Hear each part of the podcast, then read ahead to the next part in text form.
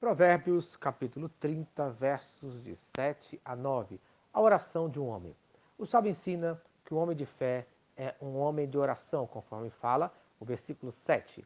Duas coisas te peço, não me negues antes que eu morra. Isto é, o sábio faz dois pedidos de oração para Deus e deseja a resposta antes que morra.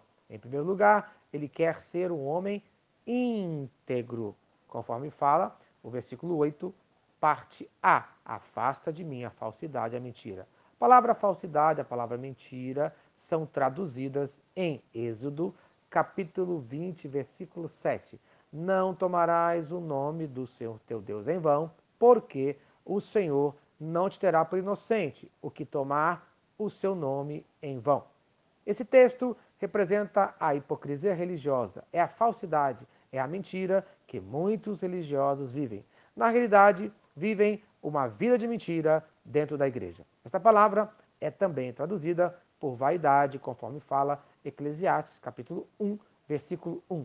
Tudo é vaidade. Infelizmente, o ser humano vive uma vida de vaidade até na igreja, vivendo uma vida que toma o nome de Deus em vão. Em segundo lugar, ele pede a Deus contentamento, conforme fala o versículo 8, parte B, e o versículo 9. Não me deis nem a pobreza, nem a riqueza, dá-me o pão que me for necessário, pão para não suceder que, estando eu farto, te negue e diga quem é o Senhor, ou que, empobrecido, venha a furtar e profane o nome de Deus. O apóstolo Paulo nos ensina em Filipenses, capítulo 4, dos versículos de 11 a 13. Digo isto, não por causa da pobreza, porque aprendi a viver contente em toda e qualquer situação. Tanto sei estar humilhado, como também ser honrado. De tudo e em todas as circunstâncias já tenho experiência, tanto de fartura como de fome, assim de abundância como de escassez.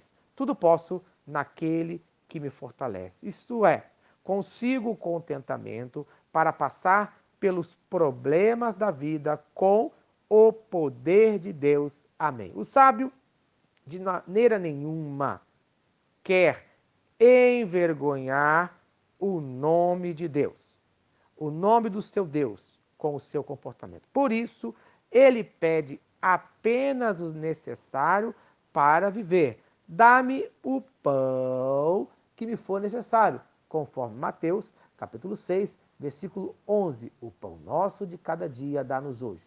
Ele não está dizendo que você precisa ser pobre, mas ele vê as armadilhas das riquezas na vida do, do homem. Por isso, ele não quer, estando eu farto, te negue e diga quem é o Senhor. O homem farto pode vir a negar a Deus por causa do seu dinheiro, conforme o jovem rico em Mateus, capítulo 19, versículos 21 e 22. Disse-lhe Jesus: Se queres ser perfeito, vai, vende os teus bens, dá aos pobres e terás um tesouro no céu. Depois vem e segue-me.